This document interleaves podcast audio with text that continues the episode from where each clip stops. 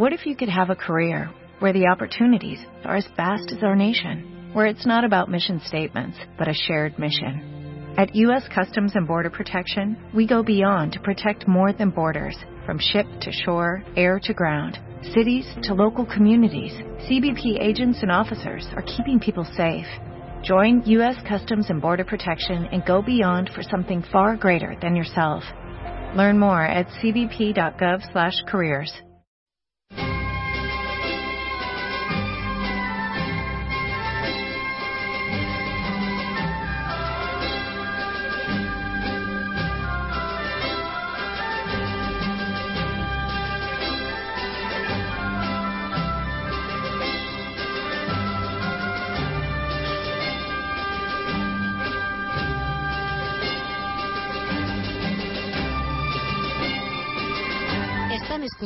Libertad Constituyente.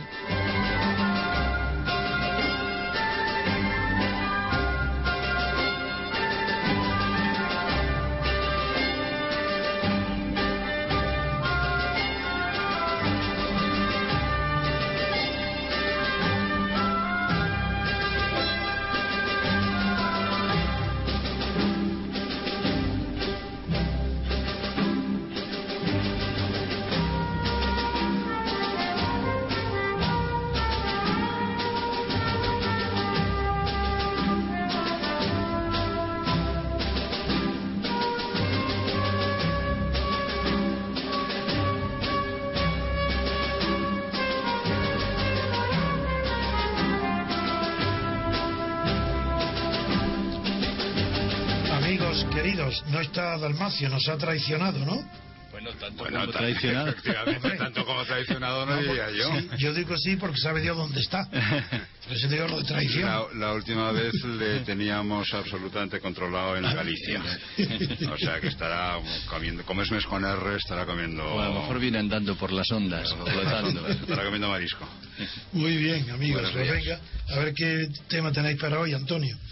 Buenos días. Lo primero, antes cuando estabas hablando y te despedías de los oyentes, pensaba yo, digo, a veces que poco nos referimos a los oyentes, porque aquí estamos como en una buena tertulia de amigos. No, pero yo siempre hablo de los y, oyentes. y claro, hay gente pues que nos está escuchando, no sé si Claro. en mayor o menor número, y entonces hay que desearles buenos días a ellos, buena primavera, Desde luego, pues eso ya has hecho tú muy bien. buen buen tiempo, ¿eh? Buena crisis. eh, hay que desearles tantas cosas buenas. Sí, buena crisis, Eh, figúrate. eh. Es como decir, buena muerte, buena enfermedad.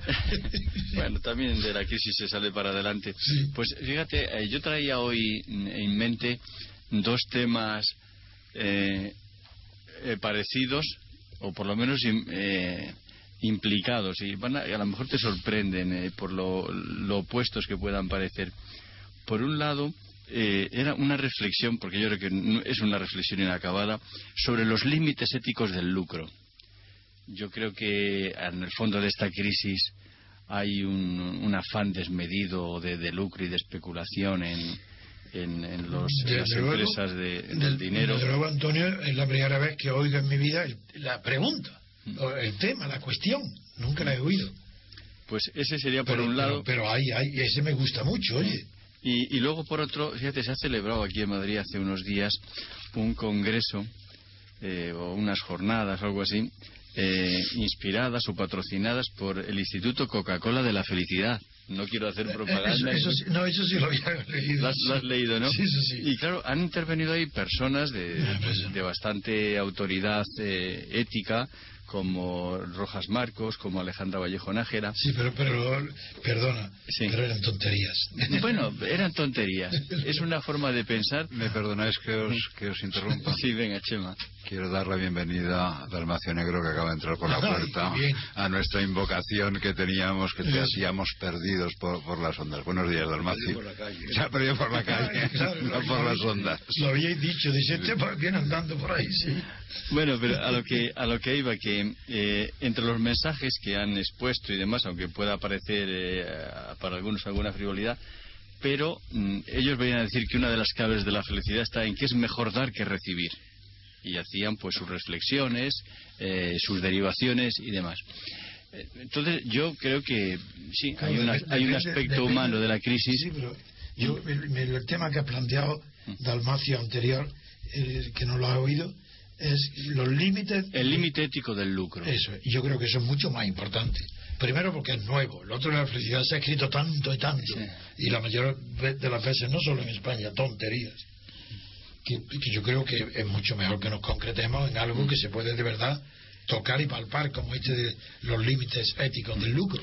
Hombre, Sí, que los tiene, la, la verdad es que sobre el lucro pues se ha escrito mucho y se ha discutido mucho. ¿no? Pero ese tema, tal como tú lo planteado, yo nunca lo había visto. de- desde Aristóteles ya se distinguía entre economía doméstica y Claro. economía de, de lucro. Que por cierto, yo no sabía, lo, lo, lo leí ayer, tengo que confesarlo, que en los términos eh, griegos eh, la economía doméstica era oikoin, oikoinos, ¿no? claro, o algo sí. parecido. Y el- el- la economía de, de lucro eh, se llamaba crematística. Crema- sí, O sea, la que ahí viene lo crematística, sí. crematístico Sí, que a veces sí, utilizamos. ¿no? Claro es correcto. Y, y también me llamó la atención que ya Aristóteles, a los que se dedicaban a esta profesión, que los consideraban pues gente sin virtud y nada, los llamaba ya parásitos. Eso Pero que ahora se dice chupópteros, ¿no? O algo así.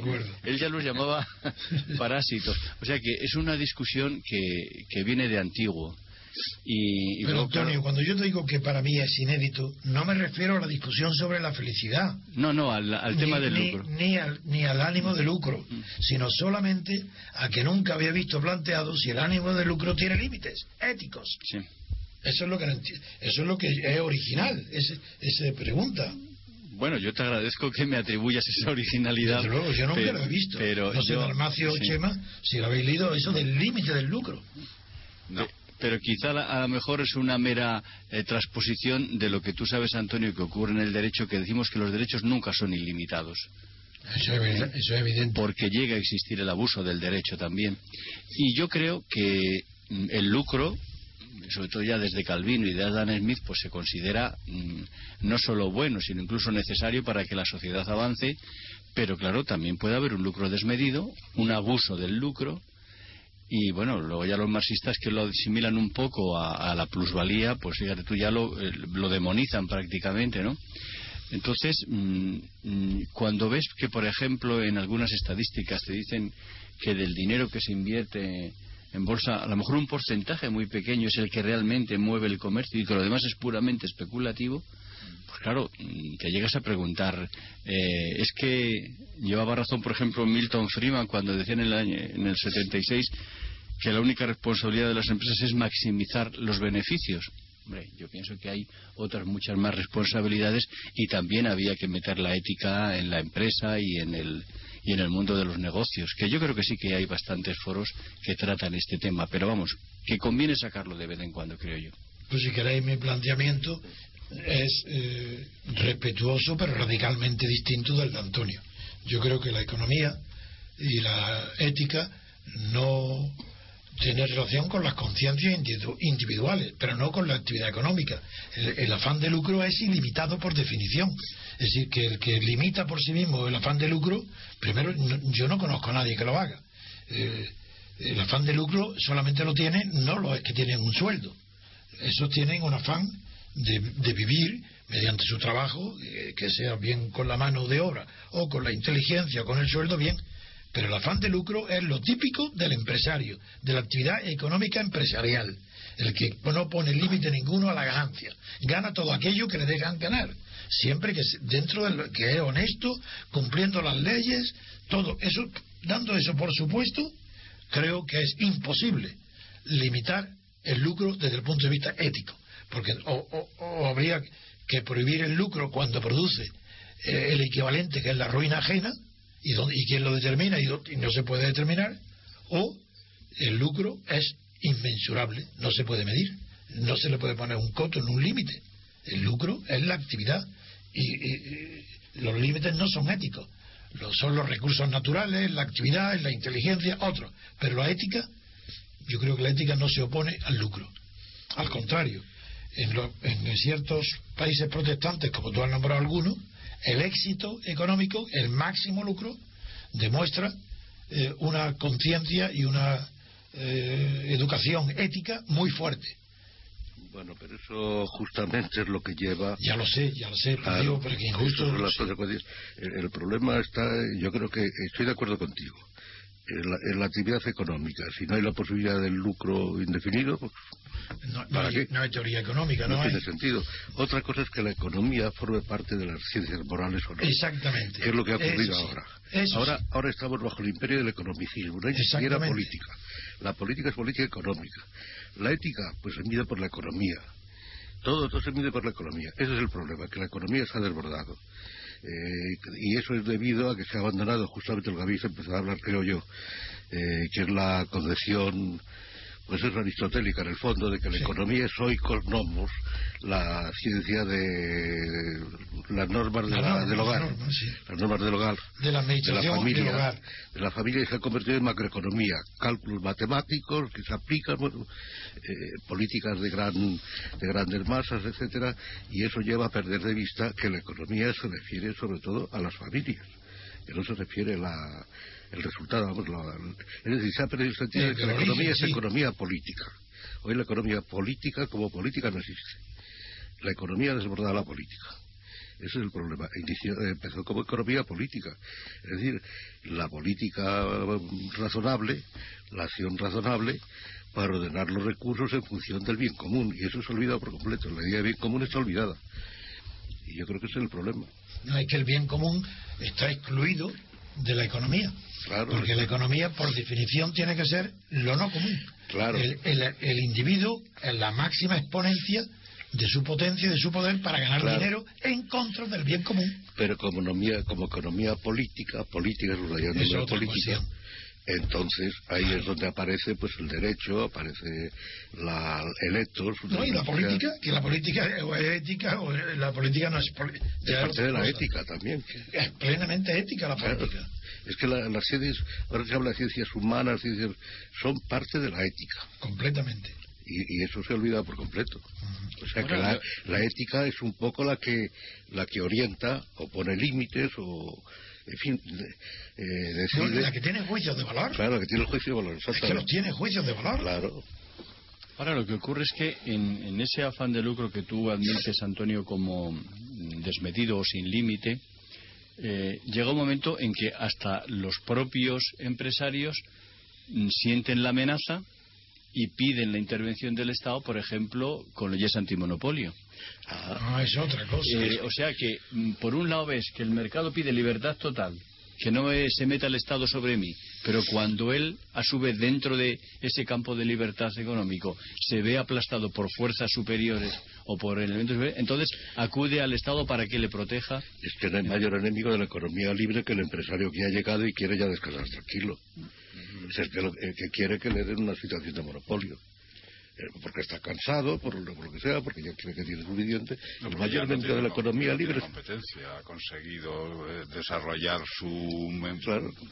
negocio con tan buena fortuna que de repente ha laminado a la competencia, por lo tanto, efectivamente, él, mar- quiere- él marca el mercado, digo, él es el mercado. Claro, y quiere que no le molesten. Efectivamente. Claro, es el mayor enemigo el empresario que ha llegado, no siempre, es una generalización, pero hay estudios por ahí, Stiglitz, por ejemplo, se ha ocupado de ello.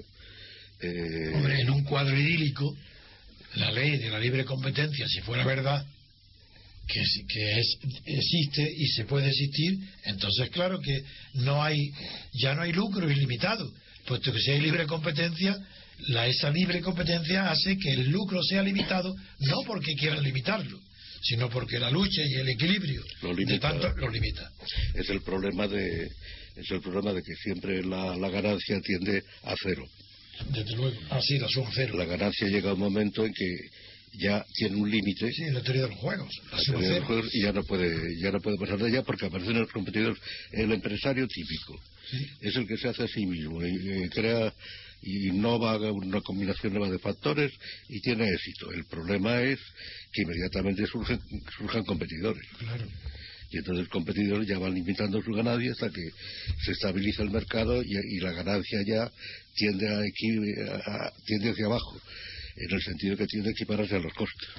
Yo lo que creo es que ese afán desmedido de, de lucro sin, sin límite alguno mm, puede transmutarse de naturaleza y transformarse, como creo yo que ha sucedido, pasar de un ánimo de lucro legítimo a lo que es la pura especulación. Porque todavía un empresario que trabaja pues por manejar materias primas, por potenciar el comercio, por eh, potenciar la industria, pero mm, empresas que se dedican o entidades únicamente a especular en bolsa, que son capaces de amenazar la, deuda soberana de un país o, la, economía de, países eh, más débiles, yo creo que eso ha sido una transmutación mm, que ha perjudicado, lógicamente, la propia imagen de la sociedad, todos vemos como la, especulación, la, eh, desterritorialización o deslocalización de los capitales nos ha traído una cantidad de problemas grandes, lo tuvo en Asia, lo tuvo en Hispanoamérica, lo tiene ahora en Europa.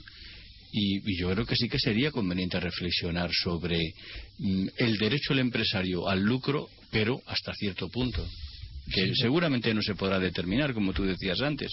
Pero yo, creo, yo creo que a veces, más que luchar por la justicia, que a veces es muy difícil definir lo justo, sí remitir las injusticias que parece que hasta sentimentalmente las tenemos más cercanas. No, quiero decir que sí que se puede reflexionar, pero esa reflexión no pertenece al campo de la economía, pertenece al campo de la religión o de la moral o de la ética. Estamos en la individual, ética. Pero a, la, economía de ninguna manera. Bueno, a la economía de cierta manera sí. Eh, dime qué. Porque es una falsificación de la economía. Pero bueno, pero la economía... Es lo que llamaba Juan Pablo II la financiarización de la economía. Pero, ¿y qué? Que es que las finanzas, pero eso tiene que ver con el con la socialdemocracia, con el, con el aumento del crédito, el uso del crédito para todo el keynesismo y todo ello, que es lo que da lugar a esto. De bueno, pero, pero eso será sea lo que quiera desde el punto de vista moral, criticable. Pero dentro de la economía, ¿cómo va a distinguir la especulación de lo que no es especulación? No, no, mientras están las cosas como están, mientras los estados sean socialdemócratas, imposible. el capitalismo de estado, el especulador cumple con su función. Bueno, pero, pero fijaros que yo creo que sí que hay una cierta interrelación entre el comportamiento de la economía y el comportamiento individual. Pensad, por ejemplo, en los accionistas. Porque Milton Friedman decía, no, no, yo es que me debo a los accionistas, el empresario se debe a los accionistas. Bueno, pero usted sabe si tiene invertido su dinero en una empresa, qué sé yo, de armas, o, está eh, potenciando negocios ilícitos y demás, no cabe duda de que usted está apoyando una, una actividad que no es ética o no es moral. No, yo, ahí que, lo que sea ilegal, eso tienes que excluirlo porque al ser ilegal, al no estar en el comercio, ya no está en la economía. Ya, pero es que yo creo que se da una especie de flujo hacia arriba y hacia abajo que lo que es ilegal en, el negocio se, convierte en, ilícito en, el individuo o en inmoral o en falto de ética y a su vez cuando el, apoyo digamos masivo del accionariado no tiene ética pues bueno el empresario hace lo que lo que quiere con el con el dinero. Yo creo que sí que hay una cierta entremezcla de, de ética individual y de ética empresarial. Yo creo que no. Yo creo que no pero de verdad que lo igual que tú sé que estás convencido porque tú estás confundido porque estás hablando en conciencia. No estás hablando de la ciencia sino de conciencia. Mientras que yo estoy hablando de la ciencia económica. Entonces, en esa ciencia económica no entra la conciencia, salvo en los casos que sean delitos. Si es delito, sí, porque como está prohibido, influye. pero lo que no sea delito, que sea especulación, que pues, si todos los grandes capitales del mundo hoy el 90% vienen de la especulación. Son los especuladores en las bolsas, en, los, en las monedas, en las divisas, lo que está hablando ahora, que habla del mercado financiero. ahí es donde se mueven fortunas gigantescas que no tiene ni la máxima fortuna del mundo puede compararse con lo que se está haciendo ahí. ¿Y eso cómo no va a ser legal? Sí, sí, eso es así todos los días y siempre se ha hecho. Es legal, pero está promovido por los estados que utilizan el crédito, por los políticos. Ah, eso es evidente, claro, si no tuviera consumo no existiría. Claro, ese, es el tema. Que es que el Estado eh, utiliza el crédito, es el tema del dinero y el crédito. Pero yo me, me, empeño en separar la moral de la economía. Son dos cosas diferentes. Estoy de acuerdo. Claro, pero en la vida no lo puede separar, Antonio, Antonio. no lo separa. Ya, pero es que yo creo que al final en la vida no lo puede separar. Igual que, por ejemplo, no puede separar la ciencia jurídica de la forma en que se hacen las leyes que pueden ser ciertamente injustas. Y, la injusticia no es tema de cientificismo, es tema de, moral, de, ética, de posición ante las cosas. eh, o sea, tu distinción no éticamente me parece bien, pero vitalmente no se es, no ocurre así. Bueno, pero ¿y qué vamos a hacerle? Ahí yo, Pues es que es que, a que la- somos impotentes es- ante es que- eso. es que yo lo que creo es que sí que se puede luchar contra la injusticia que aunque no pertenezca al campo digamos científico de la economía o del derecho pero sí que se puede desde abajo Es que yo hablo del comportamiento de millones y millones y millones de personas. Y no estoy hablando del comportamiento de individuos eh, dotados de conciencia que la ponen antes que el dinero. Eso yo no sé. Claro que, claro que existen, pero muy unas minorías y que no condicionan para nada las conductas económicas de las masas. No las condicionan para nada. No solo del rico, sino del obrero igual. Sí, el pues. consumidor más pobre se guía por conductas económicas. Pues fíjate, yo creo el que, trabajo. que los, los economistas sí, sí que han influido sobre las conciencias individuales porque yo creo que nos hemos vuelto todos en especuladores. Claro, el economicismo. No sé hasta qué punto todos son especuladores, un afortunadamente. Bueno, Especuladores los que pueden. los que, los Sí, los que pueden, claro. lo- los que pueden, pero evidentemente. Es una minoría, claro. Pero no, es una minoría, efectivamente, pero evidente. Toda la sociedad está de alguna manera a apoyar esa especie de especula mientras puedes y consigues hacer una especie, lo que decía Dalmacio antes, o sea, si te están concediendo un crédito, ¿para qué te lo están concediendo? Pues de alguna manera el, el, el resorte, el resorte final es que tú lo utilices el especulando en tu honesta manera, en tu lo que con la manera, como tú consideres que, es- eh, que te corresponde, pero Es la moral del éxito. es eso, es esa, esa es la moral, la moral del del éxito, éxito. Y, a- y- y absolutamente asumida y, ap- y apoyada por el en éxito realidad, económico. que en destruye las sociedades. Oye, pero que en realidad no hay mucha diferencia de la moral de Maquiavelo. Porque la gente que no ha leído Maquiavelo, como vosotros sí lo habéis leído muy bien, cree que el maquiavelismo es una, una perturbación así moral. No, Maquiavelo no. Maquiavelo, él en primer lugar nunca utiliza la expresión del fin justifica los No, medios. nunca. Jamás. Pero eso que la gente se cree eso, pues no lo usa nunca. Segundo, Maquiavelo justifica él el éxito diciendo que los fines, aunque no con esas palabras, la- su argumento es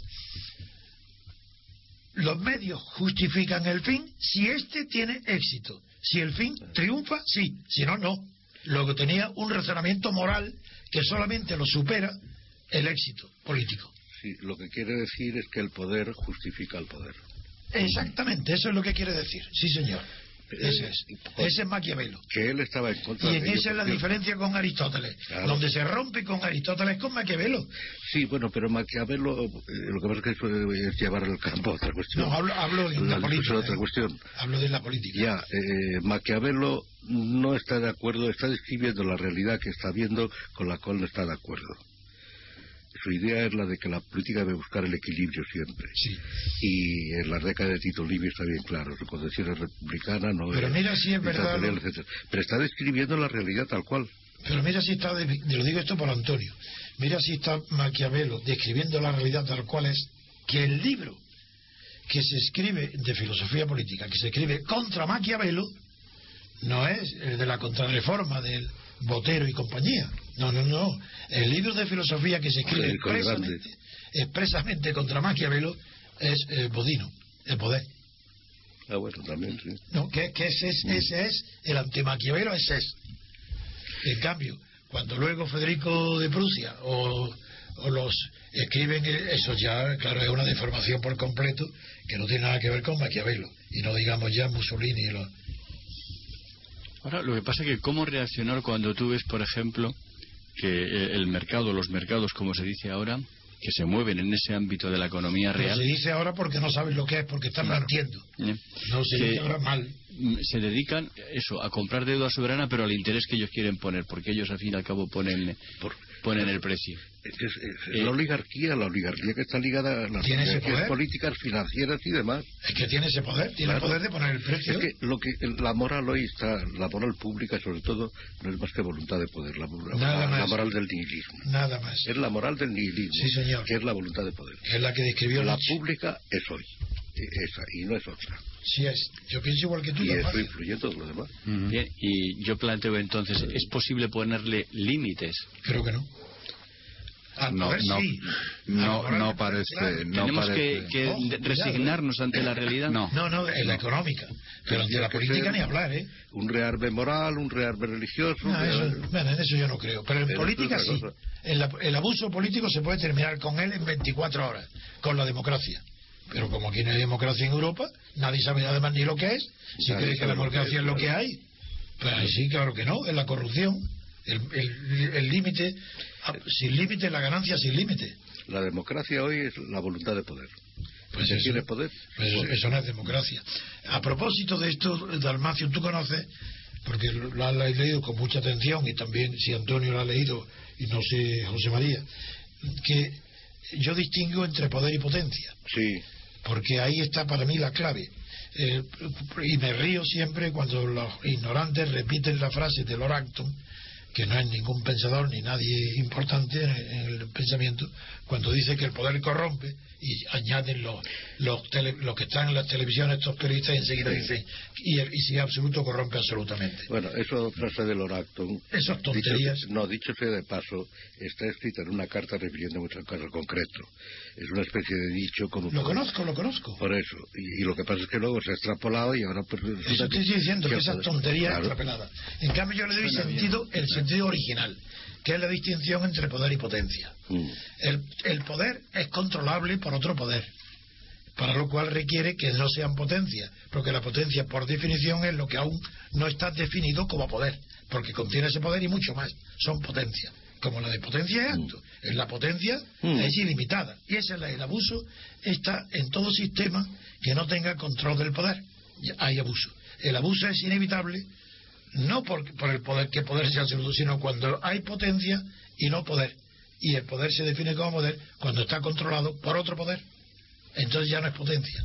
Y claro, se, se, corre- se corrige la, la corrupción. Me han dicho, he leído, que ha sido traducido al español el libro de Susan, eh, Rosa Susan Ackerman, que es la, yo creo, una de las primeras especialistas del mundo, por lo menos de- muy famosa. Yo la cito bastante en mi libro, pero me he visto que está traducida al inglés porque es la mejor especialista en corrupción política y sus estadísticas son impresionantes como las ha manejado de bien.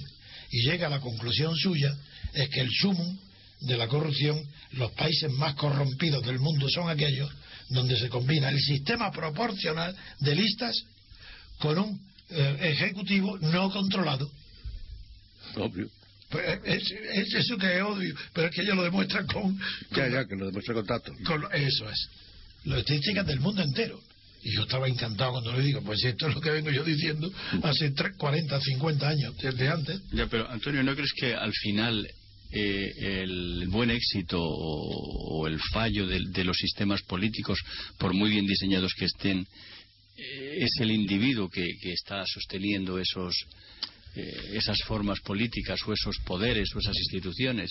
Es que yo creo que la interlocución sobre la ética en, en la política y en la economía hay que hacerla con personas concretas, no con, Mira, con entidades abstractas, ¿no? Yo, yo, yo te, es que te comprendo también. Es que todo tu pensamiento es individual porque es moral. En cambio, el pensamiento, incluso el político, no puede ser individual. Yo defino la libertad como la libertad de los otros. Es que, que es imposible. La libertad es la libertad de los demás. Pero la libertad no tiene que estar depositada en un sujeto individual al fin y al cabo, porque Pero, pero no es la base. La, la base de la libertad no es el individuo. Será así. Mira, la- la- para Aristóteles no hay que pensar cuál es la unidad mínima de poder. Estamos hablando de poder. Y el- la política es poder. Y, y habrá poderes de muchos tipos, ¿no? pero estamos hablando de poder. ¿Cuál es la unidad mínima, la más pequeña que pueda concebirse de poder hoy? Porque en tiempos de los griegos era el individuo, eso no había duda ninguna. Que el sujeto es el individuo y tú, entonces, Antonio, yo hubiera sido feliz en Grecia. Pero hoy no. Hoy no, porque la unidad de poder no, el individuo no tiene poder ninguno. Es un- una persona aislada. Luego, Aristóteles dice, ah, la familia. No, señor, la familia será la unidad social, de, no de poder, la unidad sociológica, pero no es unidad de poder.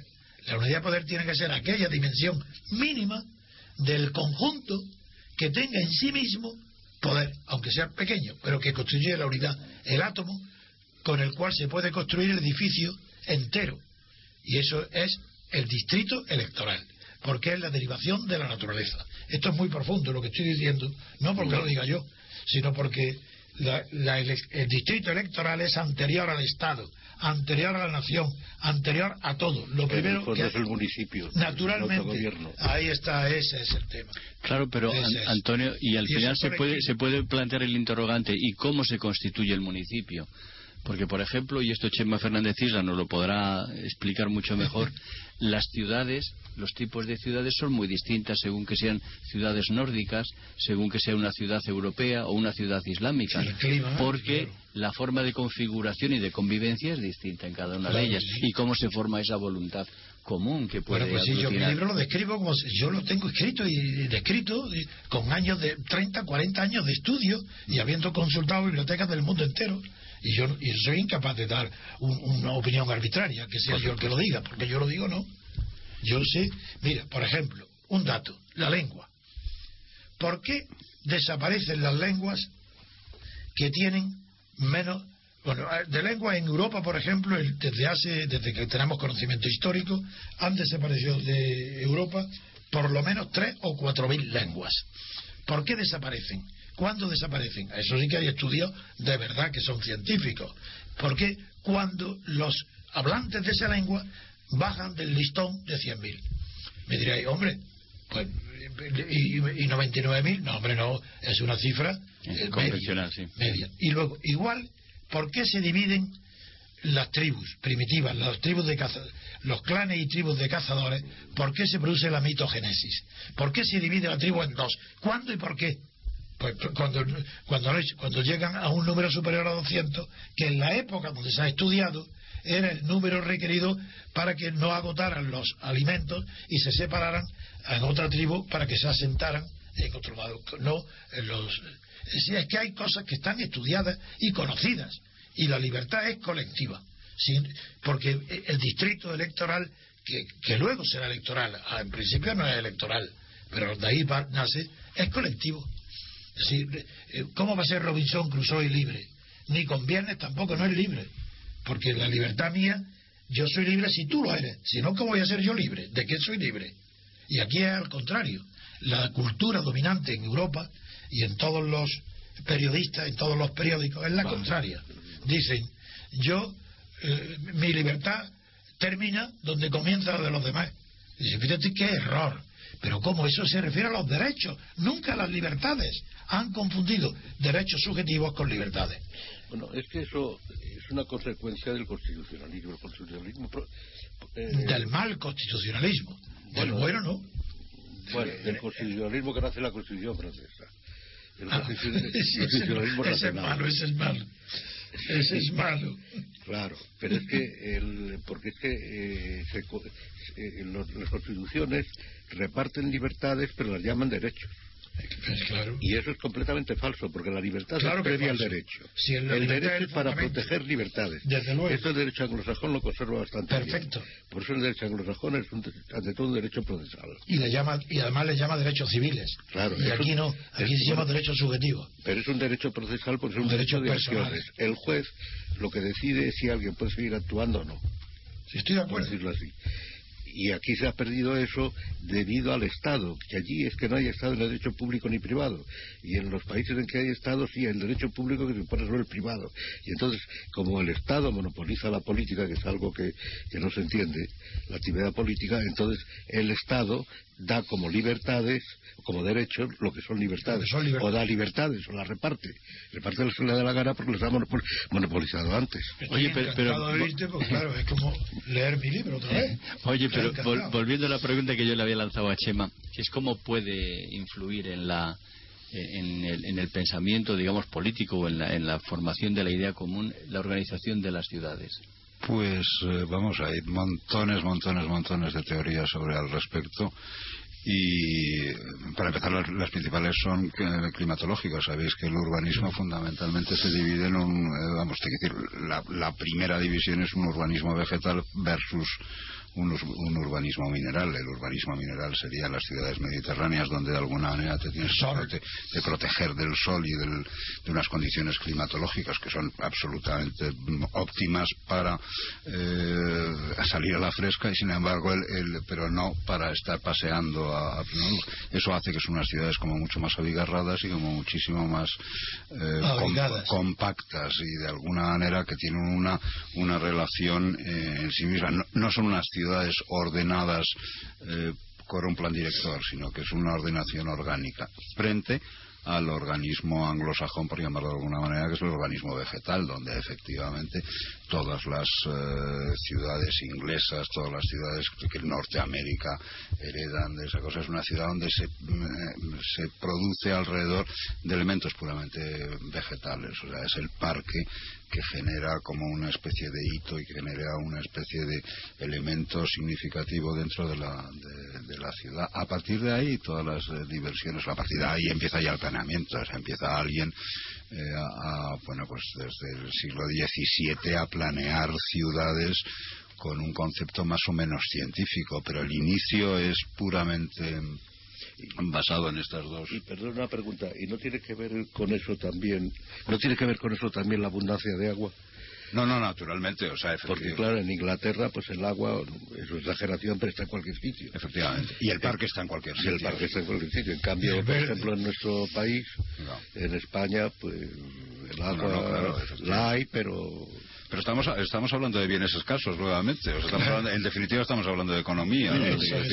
Tú te tienes, tú te tienes el, asentamiento de una ciudad mediterránea generalmente es o, la ciudad costera o la que tiene un río razonablemente mm, caudaloso para permitir que esa ciudad pues, realice unas funciones higiénicas o que, que ahí corra un agua y que de alguna manera eh, pues de repente la gente pueda evacuar todas las necesidades, todo el alcantarillado de una ciudad. Eh, la tremenda parodia de todas estas cosas que las estamos, lo estamos viendo continuamente, o ya afortunadamente se ve menos en este país, son esas riadas eh, que ocurrían en Levante, donde sí había una vía de canalización seca habitualmente y que de repente se olvidaba de que aquello tenía una razón eh, geográfica natural, y que de repente aparcaban los coches, venía una tormenta de verano y se llevaba todo lo que se tenía, porque incluso había gente que había mm, ocupado, había actuado sobre ese, casitas o chabolas, no, ni siquiera, ni siquiera chabolas, casitas de una cierta entidad, y se las llevaba por delante las vaguadas, efectivamente, las fíjate, ramblas, las, ramblas. Eso en tu tierra, sí, las, ramblas. las, ramblas. y que se las llevaban antes, eh, cada dos por todos los eh, otoños había un percance en alguna ciudad levantina donde se les había llevado una rambla por una gota fría, que entonces no se llamaba así. ya que Antonio dice mi tierra, los, los Guadia, los Guadia ¿no? eran en, en, árabe las ramblas Guadia, que de ahí viene, de ahí viene Guadix, ¿no? Que y Guadiana. Guadia el río. El río, claro, Guadiana, sí, Guadiana. Sí, yo te conozco las ramblas como tú porque en mi tierra es también de ramblas. Claro. de ramblas. Entonces ahora eso está medianamente ordenado, afortunadamente ya se han dado. hay, se puede construir. hay unos estudios que demuestran que por ahí era una vía de evacuación natural en el caso de que hubiese un fenómeno meteorológico de gran entidad, que del agua tenía que salir por algún lado. Pues evidentemente en las presas lo primero que haces no solo hacer la presa, es hacer la vía el, posible de salida de esa agua para controlar que aquello no se colmate y no te rebose. Con los aliviaderos. Aliviaderos, efectivamente. La, la rambla era la aliviadero natural, de todo, de todo ese espacio. Oye, Antonio, y antes de que se nos termine el tiempo, eh, aprovechando de tu historia y tus conocimientos de, África, ¿qué pasa con el Sahel? ¿Cómo, cómo ves tú el problema ese? Eh, el, primero es endémico. El hambre del Sahel es de siempre. pero cuando digo siempre, no es anterior a la colonización. Antes de la colonización ahí había un problema muy grave de hambre por, los problemas de la colonización, pero que interrumpe, es que es un mito. son problemas que vienen de atrás. Lo que pasa es que ha aumentado con la colonización, la población, la sanidad. Eso Ha mejorado está grabado, está grabado. Y está grabado. Y ahora los golpes de Estado pero gracias a la colonización. Exactamente, bien. Eso sí lo he estudiado muchísimo. No solo porque además hay un descubrimiento que parece tonto una vez que se dice, y yo tardé mucho tiempo en darme cuenta, ¿eh? de los antropólogos y de los no se cayó en las primeras teorías posteriores a Marx y a Engels, que fueron ridículas, porque Bachofen, como sabéis, Bachofen fue el que creyó que había existido un matriarcado, y eso lo creyeron eh, tanto Engels como Marx, y claro, fíjate qué errores, porque confundieron, y, y el propio Bachofen se comprende porque eran las primeras investigaciones serias, confundió el matriarcado con la organización matrilineal, que son dos cosas que no tienen nada que ver.